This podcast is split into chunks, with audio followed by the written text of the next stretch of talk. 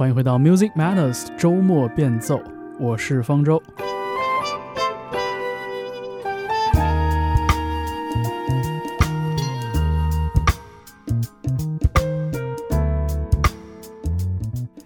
这个时段的节目有一点特别，在二零二零年的一月三日，我们邀请到了复古流行组合 Zaza Zoo，带着彼时刚刚发行的新专辑来到轻松调频。然而，由于疫情等多方面的原因，这期节目没能如约在春节后马上播出。时至七月，Zaza Zoo 即将带来全新的作品，而我们。也重新为大家带来这期访谈，也顺便一起重温一下那个温暖的冬日下午发生在轻松调频办公室里的欢声笑语。除了讲故事、聊创作，扎扎组还带来了一段惊喜表演。键盘手程金远难得的拿起了木吉他，和主唱马毅一同弹唱了专辑中的单曲《玛丽莲》。半点广告之后。您将听到这段难得的随性的办公室表演。接下来有请我的搭档李源以及 Zoo 的二位成员。还是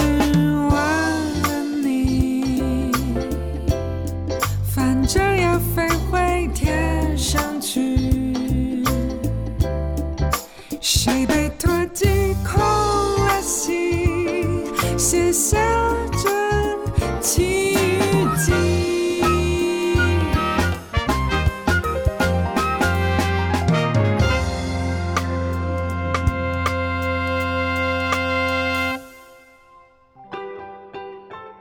欢迎今天我们的嘉宾渣渣自五华对，呃，很特别的一个名字是吧？呃，扎扎做的两位成员马毅和程金远今天来到了轻松调频 Music Matters 的办公室。我们很特别，我们今天没有进直播间哈，我们在办公室的角落搭了一个非常温暖的这么一个环境。嗯，对，可以听到办公室各个角落里面键盘手在敲键盘的声音。静远有没有听到很熟悉的键盘声？是我们办公室的另外一侧，同事们还在还在忙碌着。我们有机会跟扎扎做的两位成员呢，一起来聊一聊天。呃。听二位成员跟我们分享一下他们在二零一九年十二月发表的这张全长的专辑，叫做《就是怦然心动》。哎，这句默契就特别好。是，呃，先跟我们的听友打一个招呼吧，然后让大家熟悉一下你的声音。Hello，大家好，我们是 Zaza Zoo，我是主唱马毅，司马懿的马毅。Hello，大家好，我是程景远，我是 Zaza Zoo 乐队的键盘手。嗯。其实，我我想了一下，这个 Music Matters 这个节目很早的时候，其实就放过你们的作品。真的吗？呃，十六种方式。真的吗？对，真的，我都没有听到过那首歌的完整版。什么时候？呃，应该是，反正是是夏天。夏天。我大概在两年前还在街声上写过你们乐评呢。真的吗？天哪！我去找找翻翻去。我们不是野鸡乐队。真是早很早进入我们视野。我们很早就就这么有名气。嗯，是的。那两年前、三年前吧，应该是。所以呢，呃，我觉得这是一张特别温暖的、特别适合在冬天听的一一张作品。呃，里边也有一些非常经典的，有点像这种西方的这种节日，很很有节日氛围的一些设计。特别满意的嗓音，特别有一种女中音的那种温暖感，特醇厚，是吧？嗯，是。所以，我我们想请二位给我们讲一讲这个专辑的标题，叫《就是怦然心动》，就是给我们解读一下这个专辑的标题，也是这一批音乐作品的这个关键字啊，心动。这个心动。这个概念是怎么成为你们音乐作品中的一个主要线索的？其实就是就是怦然心动是 Zaza Zoo 的翻译，因为 Zaza Zoo 是我从一个西班牙语单词里面摘过来，然后我把它稍微改了一下。然后这个西班牙语单词它就是大家可以听 Zaza Zoo，它是个拟声词，就它其实讲的是就是你一见钟情的时候，蝴蝶飞到胃里面扇动翅膀的那个声音，然后让你觉得又麻又痒。然后我觉得这种。拟声感的，就是又麻又痒，就是心动的感觉，所以我把这个词翻成了怦然心动。然后我们第一张专辑是想，其实是想叫同名专辑《扎扎组》。对对，然后受到了各方的劝阻，就是很难，一是很难打，二是就是大家可能很难念，所以希望我能取一个比较朗朗上口，对，比较朗朗上口的名字。然后我很喜欢“怦然心动”这个词，所以我就决定说叫就是怦然心动。听起来很有唇齿间的节奏感。对对对对对，这就是传说中的那种，就是在其他语言里有，但是很难用直白的方法用汉语来来翻译出来的那种词汇了。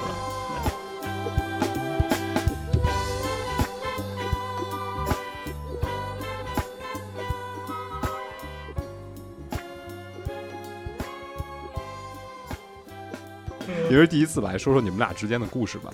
很想知道你们俩是最开始怎么玩乐队玩到一起去的？我最挺神奇。，对，也挺神奇。我们嗯其实一直受一个师兄的影响非常深，然后包括做这张专辑，他也帮助了我们很多。就是 Mr. Miss 乐队的杜凯师兄，嗯，然后他当时一开始的时候，其实我是我一三年认识杜凯，他就带我演出，我会蹭他的演出，比如说他们办专场，让我唱一首歌当嘉宾，然后我就和杜老说我很想自己组乐队，然后一开始我先组了一个。就是当时因为一些事情散掉了以后，我又和杜老说我还想组乐队。杜老说：“那我给你再介绍一个人。”给你介绍一位于是就有了新朋友。陈金远。但是他刚开始的时候，就是是呃顺便帮我打个鼓，所以我不知道他会弹琴。直到有一次有一个人找我写一首歌，然后我说你能不能写曲子？我只能写词。然后他说能。后来他来找我对这首歌的时候，扛了个键盘来的，我就很惊讶，哎，你会弹琴啊？是那种八十八键全配重的对对。对然后后来我们就开始组乐队。每次搬完我都有情绪。太有诚意了吧？对，陈静也就是一个很有诚意的人。当时也是学生，还没毕业嘛，就是。嗯，这么听起来，金远会的乐器也不止一二三四种呃了。现在都荒废掉了，就是还是专心练一种吧。嗯，没有人在心疼，只好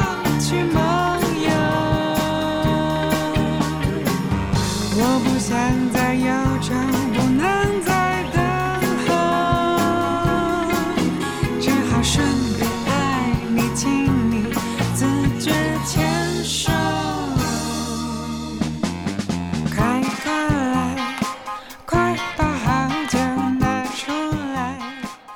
所以你们也都已经从校园毕业了哈，就对已经正式。那你们是全职在做音乐人吗？还是也有白天上班的工作？没有上班。没有，我把他从硕士劝退了，所以我们是全职。对，十年以后会感谢自己当年那个决定的。没什么感觉，反正就是会，快说会。会会，真的是这。我真的很感谢我们主唱，真的 让我脱离了苦海。呃，所以呃，后来就是你们已经成团了，已经有了一个比较稳定的一个搭配之后，嗯呃，像你们在这个音乐创作上的磨合有什么新的进展吗？你像是金远做了更多的就是作曲和编曲方面的工作吗？我自己觉得是，就是我们创作其实，在去年，就是一九年才慢慢开始，一八年年末吧，那个时候才慢慢开始有点感觉，就是要怎么写歌，怎么去做乐队这个事情。然后之前写歌的时候就是欠考虑，之前像盲写，对，嗯。嗯，其实还是就是我们的师兄帮了挺多忙的，嗯。嗯，杜凯师兄。对，呃，就是做乐队去做歌这个事情，就是跟自己写歌还是不太一样。就是主唱是非常重要的一件事情，虽然就是我，就算私下骂他，但是真的主唱是非你常。私下到底骂我？我什么？没有骂你，能不能不要打断我？对不起，我太好奇了。这是一个假设的场，假设的情形。如果如果我要是私下骂你了，但是其实就是那不是我真正的情绪，就是我其实是非常非常尊重，并且非常非常求生欲。嗯，对，说说心里话，我觉得就是乐队做歌，就是一切是要为主唱就是嗯服务的，因为你所有表达的东西是主唱去跟观众交流的，说就是非常实在的一个想法，我觉得，嗯因为你作为流行歌来说的话，词跟曲是呃最直接的，就是编曲其实是次要的，必须要为主唱去服务。嗯，之前从我的角度来说，我们写的那些歌，我可能有点不太考虑说我们做一个乐队，或者我们写这这些歌，或者写这种词，然后我应该去怎么让听众或者让主唱去表达的更舒服一点。但是就是最近这一年，慢慢就是我自己学到了这些东西。嗯，虽然还在学，但是就是觉得这个方向我是挺满意的，这是我的自己的看法。那这个盲写的过程，一直到现在所谓明写的过程，是分水岭，是你说的刚才你这个觉醒吗？觉得要为主唱服务，要为旋律服务。对，是的是，这真的是。嗯，以前盲写过程那些歌有没有收录到新专辑里面？没没有一首都没都有。不要了，是吧？啊，非常决绝的一个拜拜。对，可能二十年以后，然后再把当年未发表的作品再呃，不会了，因为可能换一这么不个人唱堪，是吧？因为他不要，是因为他觉得我唱不了那些歌，也不是唱不了，就是当时的想法也不是很完善，就是嗯可能只是想追求技术或者怎么着的，嗯但是追求技术这个事情，嗯，我现在就是我当时非常接受，但是现在我不太能接受。刚才听靖远说，呃，你们玩的是流行音乐，就现在已经定位如此明确了，是吗？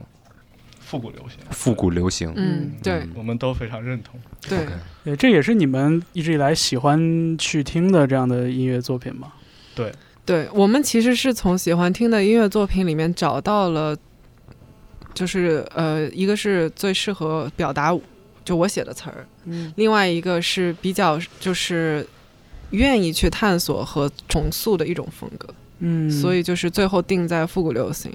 嗯，原先我们其实是偏流行爵士的，也是口味上的改变，对对对。还有想法上的对对改变，对，或者是杜凯给你们有没有一些 有引导？有有，因为他有一套很严密的，就是如何找出自己的风格的方法。当时他教给了我们这个方法。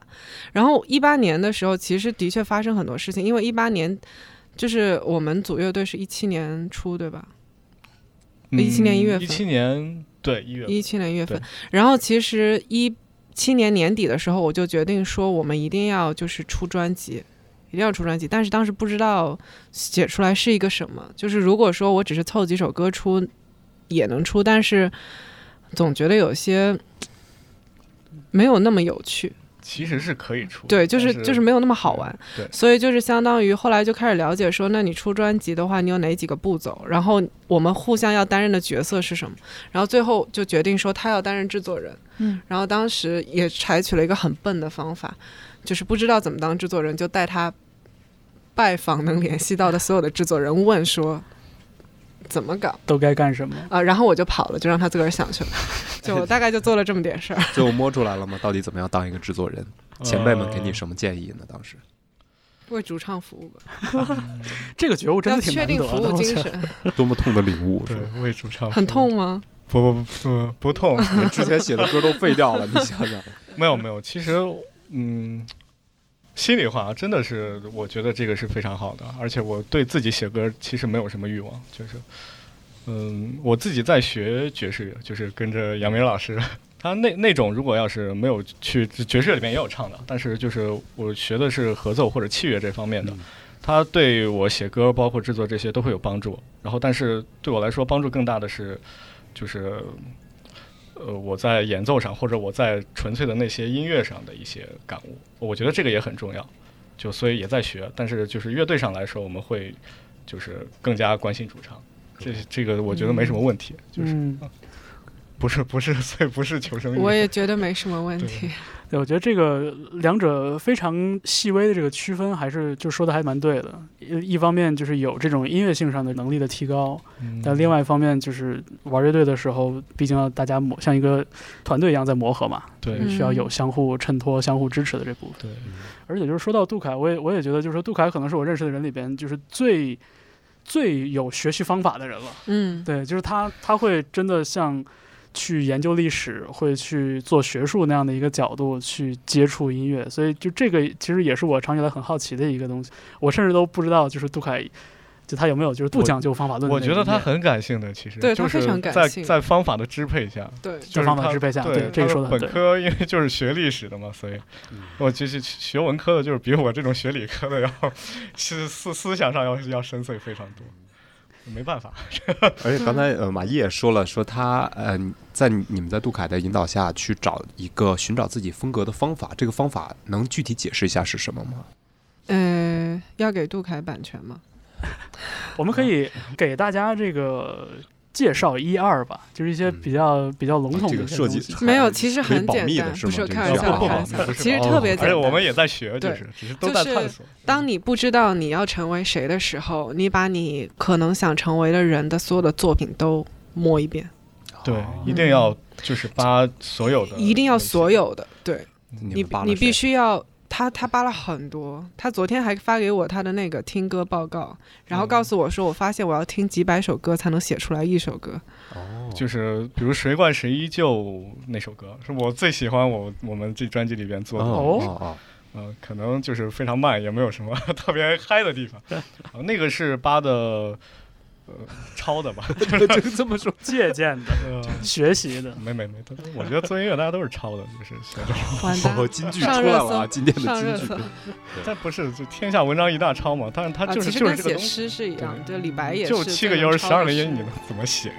但嗯就是这个抄的概念是不一样，它其实是一种解构和重组，就是你嗯。对这个画面的理解，对。用别人的语言说出来，最后你自己的画长什么样子。嗯。你如果要是写的，就是你以这种风格为目标，就是说我要写的非常地道，或者我要做的真的是这个味道的话，那你必须是就是要把那个东西的语言给对对对。听得非常明白才行。对，所以刚才接着说，你那首歌是重组是谁？谁怪大家听吧谁依旧。就是福音歌曲。一个呃 Ray Charles，就是嗯。灵魂歌手，嗯。然后他有一张是叫做就是 Modern Sounds of Country Music，就是一个忘记具体叫什么，就是他对一些乡村音乐的用那种弦乐，还有就是爵士鼓、贝斯，然后钢琴。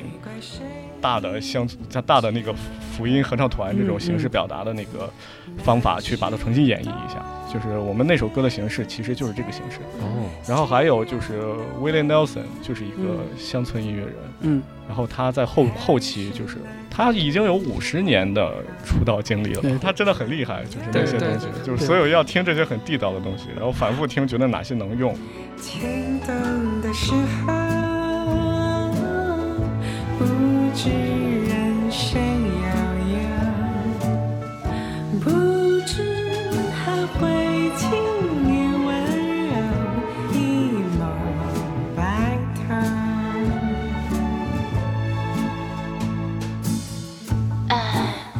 不晓得侬想搞啥么子，不帮不想，也不想，请你点心能可好伐？不要，就是还有一个挑战是，你这些歌就是把它迁移到中文歌上面，嗯，这个真的是就是杜 杜老师告诉我的，对对对。就是非常有意思，而且非常有挑战性。是。就其实对当时杜老给我们的一个原则，就是我从来没有动摇过，对，就是写中文歌，嗯。这个原则从来没动摇过。好，那我们聊了不少，我们请大杂组的两位成员来挑一首专辑里的歌曲给大家分享一下吧。你们想选哪一首？呃，其实我想分享一下《山海经》，因为这首歌的写作过程比较有意思，比较特别。嗯，《山海经》。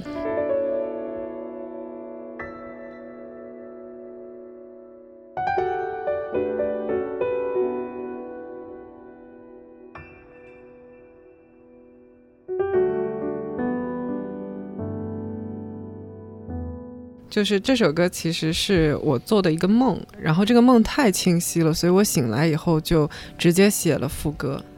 呃，我要骑于望江，隔着山海也要爱你，因为你念念不忘，隔着山海也不怕无常。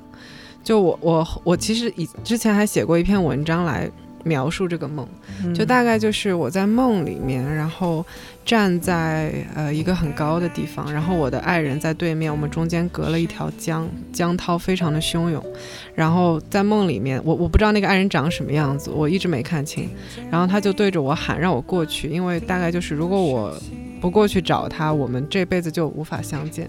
我就不知道该怎么过去。这个时候，我低头看到江里面有一条鲸鱼，我就决定跳到这个鲸鱼的背上，抓着它的背，然后乘着那个江涛跃到对面。对啊，然后在梦里面，我就是我真的跃上去。后来我醒了，然后我就觉得这种感觉非常的奇妙，所以我起来以后就写了这首歌。然后后来我就又想象了一下，就是在梦里面，就他和我说话的那种感觉，把主歌给补全了。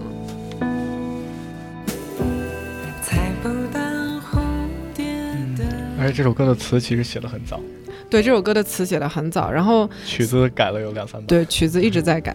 然后后来特别神奇的是，就是这首歌其实我们是去呃一九年的七月份做单曲发行的，然后在发行之前，我们是一八年四月份第一次演出这首歌。结果后来我们这首歌发了以后，有人给我们留言说，自从那一次听到这首歌以后，就一直在等，终于发行了。所以我才知道说，就是我做的这么一个梦，其实做出来的这么一首曲子，也能给别人留下很强的这种氛围的同感吧。所以我就一直很喜欢这首歌，然后包括说最后一版就是陈志远制作的那个版本，一开始进来的开头其实有一种山中钟鼓默默齐鸣，然后雾缠绕在一起的这么一个氛围引进来。因为我第一句歌词是“你带来 蝉鸣的声音，你带来蝉鸣的声音 ”，哎，不是吗？对，可以是的，看看 CD 你带来蝉鸣的声音。对我唱成上一个版本了。就是我其实在这首歌里面用了很多通感，就是一个它带给我的一个听觉的东西，在我眼前变成一个视觉，然后它带给我视觉的东西变成四季，因为我觉得就是在神话和梦里面这些感觉都是相通的，所以我个人很喜欢这首歌的词，我想嗯推荐给大家。很值得分享给大家的一段故事。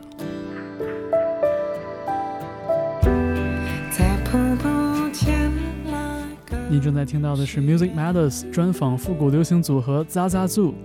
不要忘了，半点广告之后，我们即将听到 Zaza Zoo 在轻松调频办公室带来的弹唱表演《玛丽莲》。我是方舟，我们稍后回来。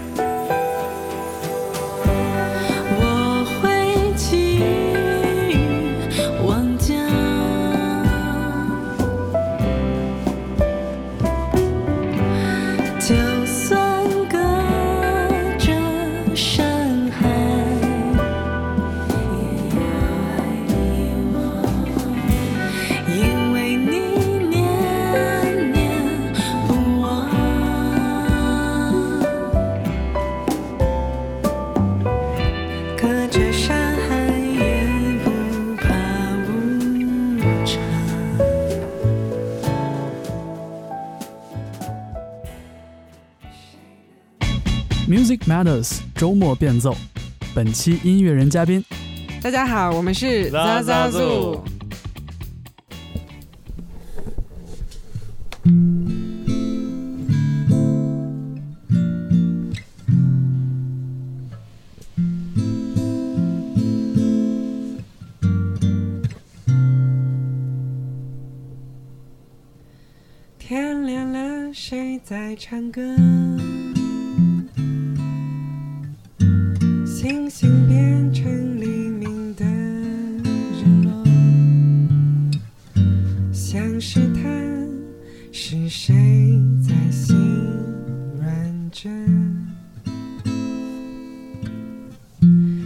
那些亲吻和胡说。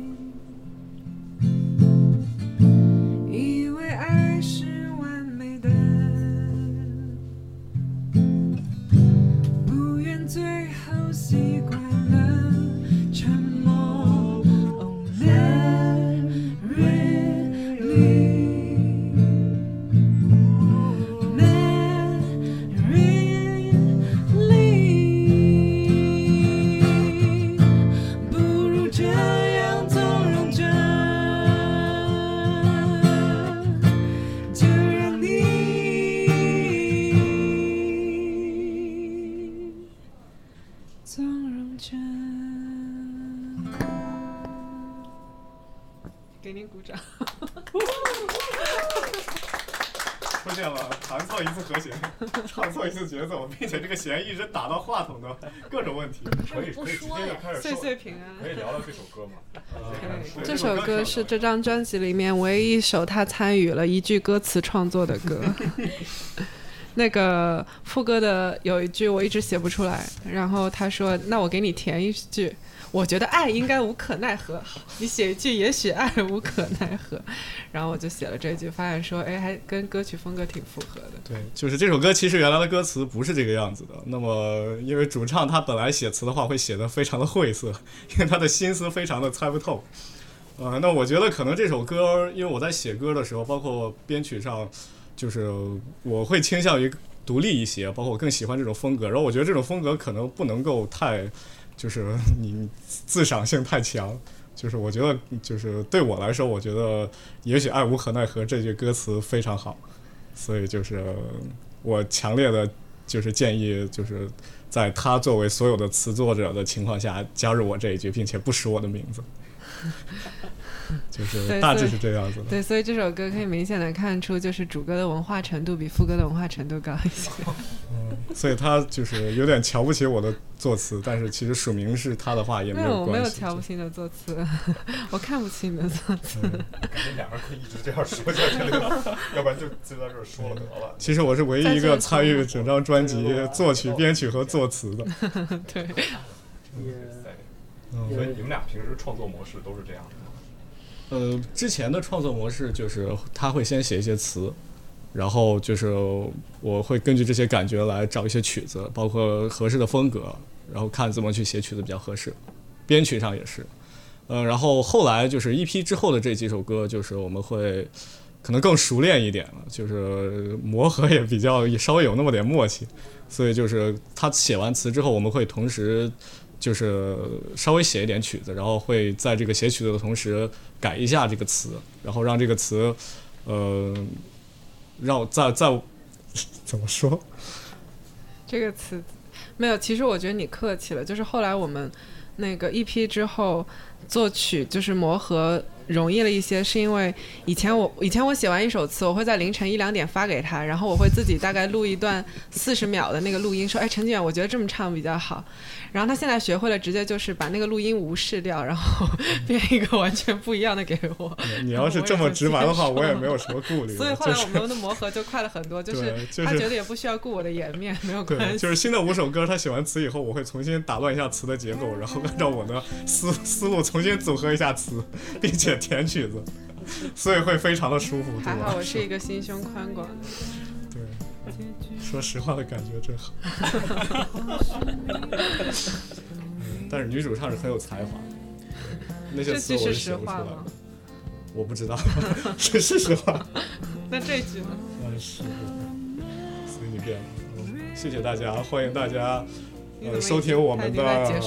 欢迎大家收听我们的新专辑，然后在呃一些音乐平台上，大家可以听到就是另外版本的《玛丽莲》，就是有专辑版的，然后还有钢琴版的，然后希望大家会喜欢。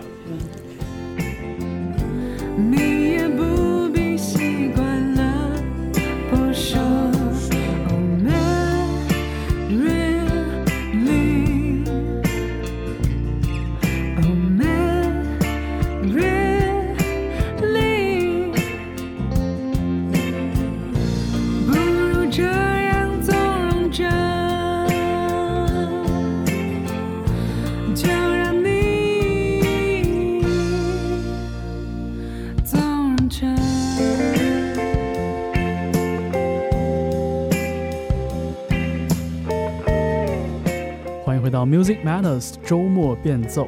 那接下来，让我们继续回到 Zazazu 专访。那把那种西方的那种曲式，包括它的那种发音吐字，移植到中文的语境里面，你其实们做了什么？非常难，对，对对，呃所以我们歌里面有很多方言。对，大概障碍在哪儿？然后你们的解决方式呢？有哪些技巧吗？嗯，而我看《谁怪谁依旧》里边有一段是这个上海话的这个念白嘛，嗯，对，其实就是一个那个那个其实对那个其实是一个打破，真正的就是是在就是有旋律的地方，你去唱词的时候是很难的。嗯，嗯，其实，你比如说，呃，如果我们说曲风是抄的，那么其实我也可以说词是抄的，因为，呃，就是我们两个在词和曲的复古流行上的创作方向是不一样。就他借鉴的是美国就是六十到九十年代的歌曲，我借鉴的是港台黄金三十年代的作词风格。嗯，所以其实就是我做的词里面有很多我会组陌生的结构表达，都是病句，谁怪谁依旧是病句。嗯我所有的夜有所梦里面也是病句，就我喜欢去把所有的这种曾经以前出现过的组合全部打乱，然后组成我想要的这么一个病句结构。来放到歌词里面，这个就是我脑子里面就是出现的画面和心情，所以就是，呃，我我这么做的原因是因为，首先第一，我觉得有的时候当你顺着说的时候，这句话太腻了，嗯，我我每天都梦到你这句话太腻了，嗯。你在我所有的夜有所梦里，我好像婉转了一些，就是大概是这样一个。第第二个就是说，有意思，呃，我其实，在十首歌里留了很多谜语，我不知道谁能猜出来，但我就是觉得好玩，我留了非常多。然后，呃，所以他这就是他没有写的词猜出来我看不懂的原 他没。有猜出来，所以所以这个谜面就是歌词是吗？对，谜面就是歌词。然后，呃，可以抽空跟大家说一下。就是《奇遇记》那一首歌，是我重新写了牛郎织女的故事，就是我我是想以织女的心情来写她对牛郎的告白，所以那里面我也留下了一些东西。还是忘了你，反正要飞回天上去，谁？嗯，飞回天上去什么的，当时看词觉得怪怪的。因为我我觉得做复古流行，你是要从经典出发的。嗯，第一次听那歌就哦，飞回天上去，哎，小仙女 我的理解反正比较直白，当时。是这样对，就是能有先有直白的感觉，然后再有谜语可以猜，我觉得是我比较喜欢的文本方式。对。我觉得你说的这个重组文本的这个这个思路还蛮有意思的，因为我当我浏览那个歌词的时候，我其实没太想到说这是病句或者怎样，但是我当时有一个感觉是什么呢？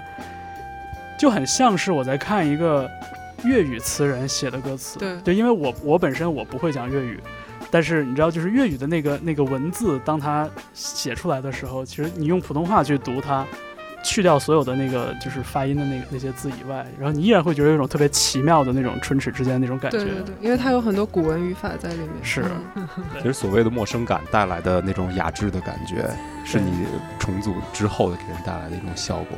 嗯，我想就嗯对我主要是想把甜蜜打破，就是我喜欢的是乐而不淫，哀而不伤，哎所以所有的东西我都喜欢，就百分之八十，就大概是这种感觉。嗯，加方言也是，就是、嗯我们录完《谁管谁依旧》，觉得这首歌太腻了，然后我就想说，那我们来加一个东西来把它突然的那个情绪，土一点。对，把不是把它情绪搅和一点。嗯然后我当时就开始上网百度上海话三百句，好现学我作作为一个上海人，这个觉悟真的是 然后逼着我的同学录微信语音，教我怎么说的地道一点。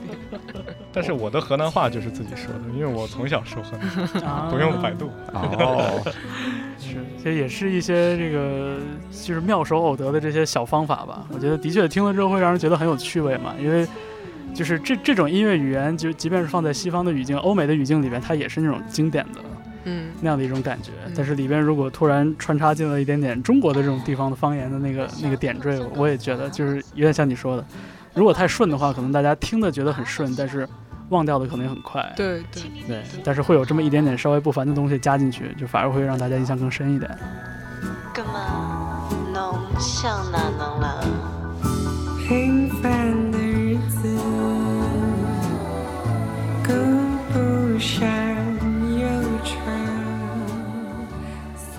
你往歌里面放置一些谜题的时候，有想过大家会想到这一点，并且试图去解答它吗？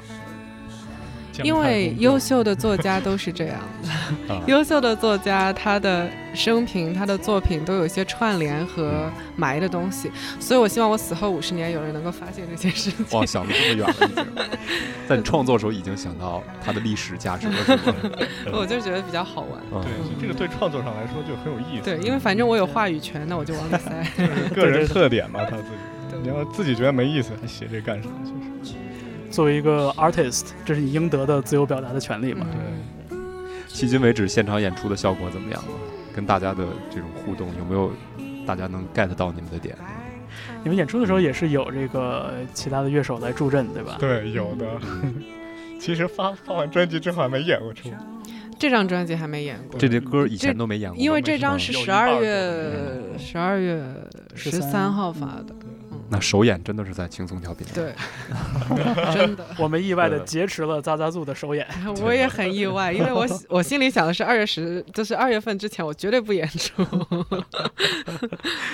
缘分呐，嗯，呃，那刚才就是接着刚才说，就像那你们在演现场的时候，会觉得跟平时这种两个人之间的这个磨合有什么不一样的地方？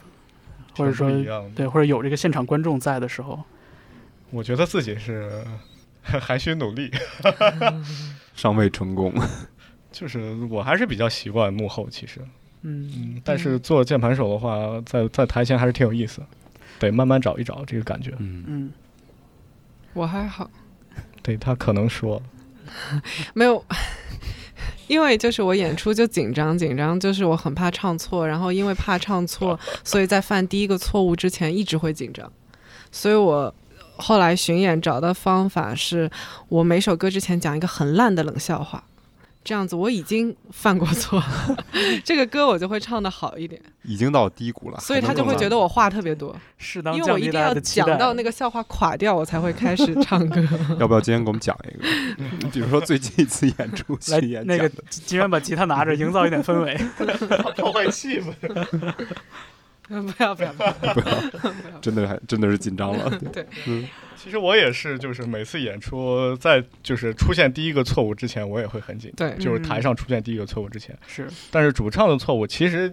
你不知道你自己的错误挺靠后的，就是我们会有其他的乐手，然后每次我都会很紧张，但是因为我自己对歌很熟嘛，嗯，他们对歌就有点没那么熟，然后会就是突突然出现那么一下，但是不明显，但是我能听出来。每次就是等到这个错误之后，我就会非常的放心的往下弹。就每次演 虽然出前不太好吧，但是你都可以看到陈建脸色惨白，一直惨白到就是在台上不知道谁搞错了。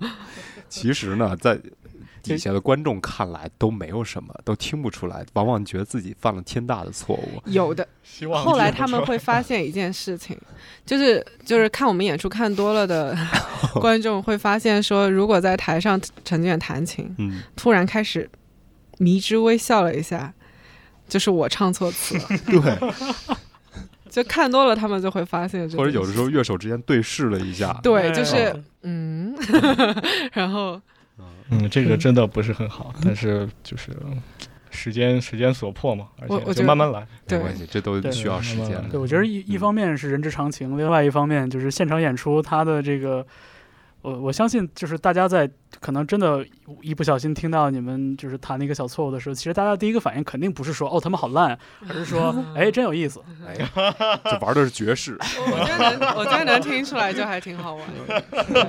这个和弦够脏，这个对，这脏和弦弹的对。我我个人是没有那么大那么介意，嗯，嗯，因为我会觉得说，挺介意可以这个台上又有一个 嗯独特的事乐手应该会很介意。对对。我们已然看出来你们两个性格之间的那种微妙的差异，哦，我微妙天差地别，天差地，别。我们天差地别。这跟什么文文科、理科，或者是这种这个学术背景有关系吗造成你们思维方式跟性格的特点？跟星座有关系吗？哎哎，终于开始了，跟跟河南、上海有关系吗？地域都有关系是吗？地域炮，地狱嗯我跟你说没有地域炮。对，没有，我我觉得就是，嗯，我觉得是目的的区别。目的的区别对。哦，因为我其实享受的不是音乐，我享受的是讲故事。哇，你好直白啊！我的对天，就是我昨天这能播吗？？能吧？当然了，无所谓我觉得我觉得这是很好的一个表达。说实话，难得有音乐人就特别明确的能够把自己想要的东西表达出来，因为有很多是感性的哦，是想要一种感觉，或者或者是靠直觉的对那种。对，嗯，反那正竟然那你有有啥的目的说啥呗。嗯对，你的目的是什么？我很享受音乐。对就是他享受音乐。嗯那，种就是，如果真为了做乐队，其实会放弃很多事情。嗯，嗯，放弃读研什么的，那个就想事情。哎，对对对，就大气。这个不是大能量的始作俑者都不是我，我只是背了个背了锅了，对。我每段夜有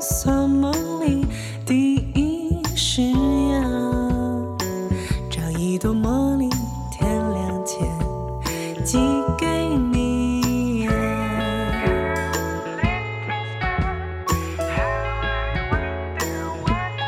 多少次梦醒，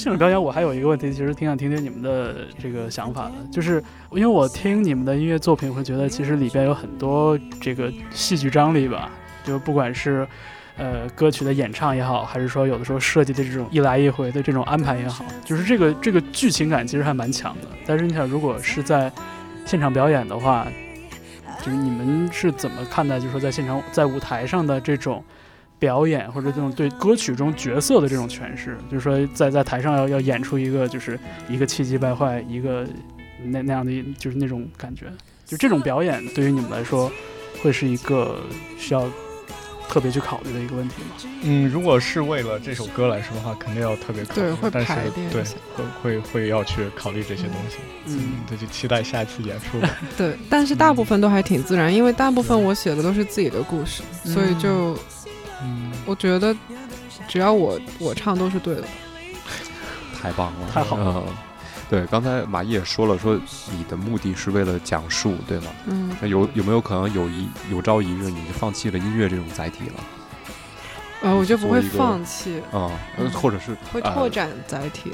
对，现在有哪些尝试吗？除了音乐之外，你的叙述，我在尝试写一些东西，嗯，文学方面的，对因为我其实 也是出书的人，没有，我其实大一的时候是想做个作家来着。月子二是吧？这梗有点深了。啊，没没没。嗯，他很会写了，就是、嗯，就是能能看出来，非常有水平。是虽然我就是不太懂，但是我好歹也是上过大学。受过高等，教育，好歹对，好歹是受过嗯受过教育的。就他平时会推荐很多书给我，哦，嗯我有空会看，基本上是看不完，嗯，实在是没有那个天赋。就像他推荐很多歌给我，我没有打开过。真的吗？就是我我听了，我听了，我听了，我听了。我但可能是有点多，就是平时，因为很嗯多时候推荐是，其实我也没有特别拿定主意，就是所所以可能推荐的不是那么明确。嗯。但是我就是你也可以听一听，然后比如说听我听。有一些建议什么能能感觉出来，就是这个急速扩张自己的知识储备的这么一个过程。其实也没有没有，就是每天都是这样。没有把它当任务去做嘛？当成就是有任务啊杜凯老师一样，呃 杜凯老师，我觉得可能他的生活就是很，他他的他是他这种状态真的是就是。从一个自洽的程度上来说，我非常非常佩服，就是他嗯。可能人就是这么、是。这么想，但我可能还是很滑吧。但是做专辑的时候，那没办法，必须要听，不听你这个做出来就是 对，不听有人每天 都会会去想死说他。做出来会想死，真的没办法。鞭笞哈，一种鞭笞关系。行，这个鞭笞是鞭策的那个比较级，我学会了。今天如果还能够再一次遇见你，也许我应该。着急是我想象的一个故事，那这名字是你起的，而且这名字不是我起的吗？不是我，我不叫着急，这着急是你起的，哎，不是你起的吗？反正就是，好像之前有一个挺难难懂的，就是叫什么？以前叫什么？也许还好哦，也许还好哦，。原来叫也许这是还好。不是个歌名？我觉得就是，而且听起来有点幽默，就是，对对对对对，所以就是叫着急嘛。你最后到底定了没有？到到底这首歌叫什么名字？叫着急，谁起的已经出版了，啊，谁起是的？他起的，啊那是我起是他起的，竟然起的着急，啊是他起的。着急嘛。嗯嗯，就是歌名嘛，也没啥的，好记就行。日子哪有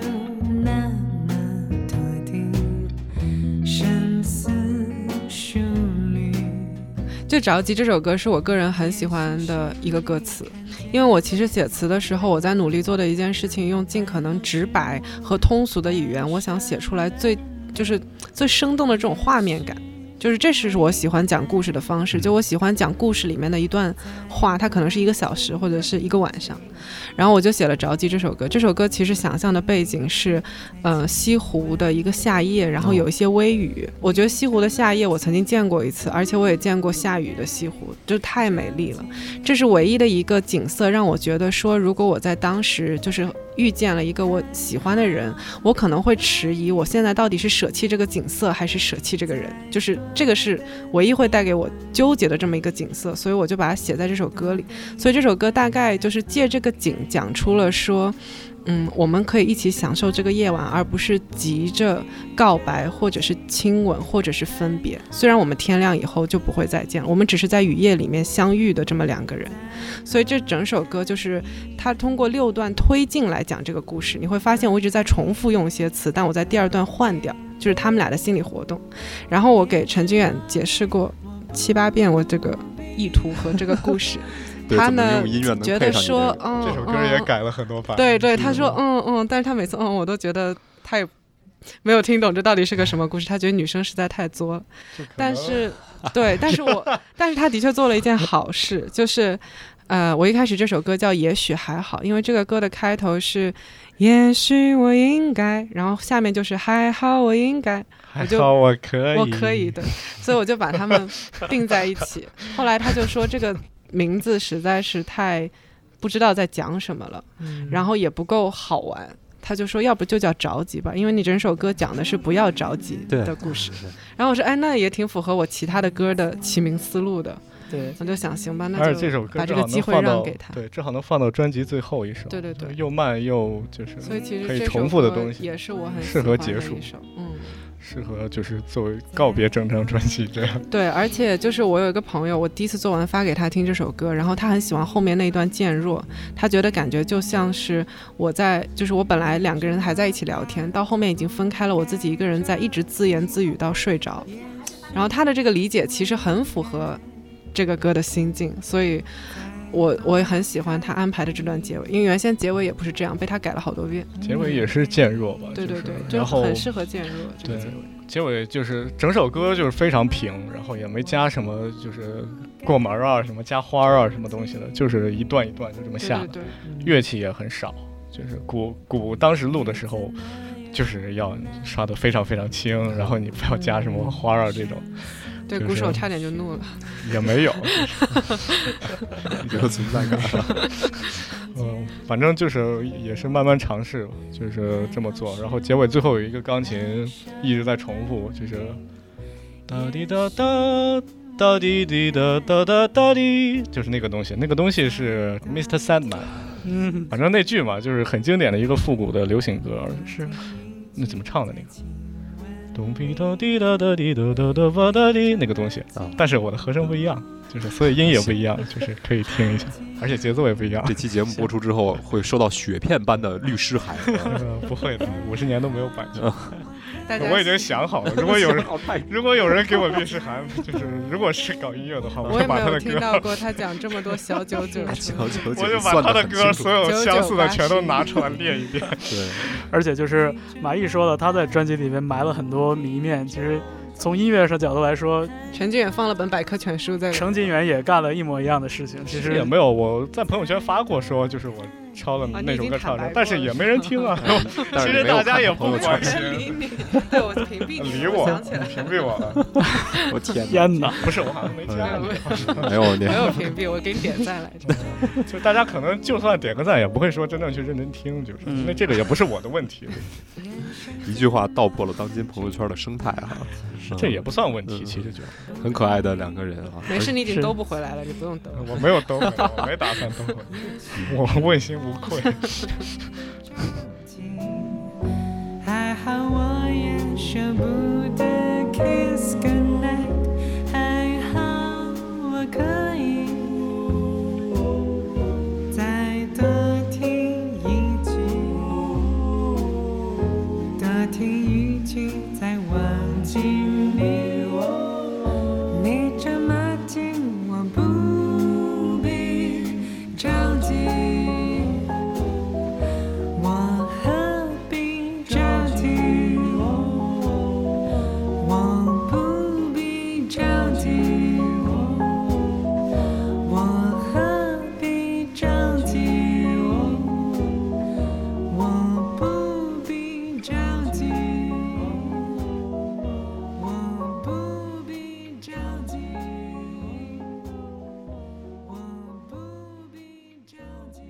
正是你们俩性格的这个差异，我觉得造就了你们这个组合之间的这种独特性哈。嗯如果你们俩是特别同质化的那种，大家都喜欢同样的东西，性格也一样，可能也没有今天那。会很难，我觉得就是嗯必须要就是在音乐上有一个人会很主导一点。嗯，对就是虽然也有缺点，但是就是这种方法目前来看是能够继续走下去的，还挺好。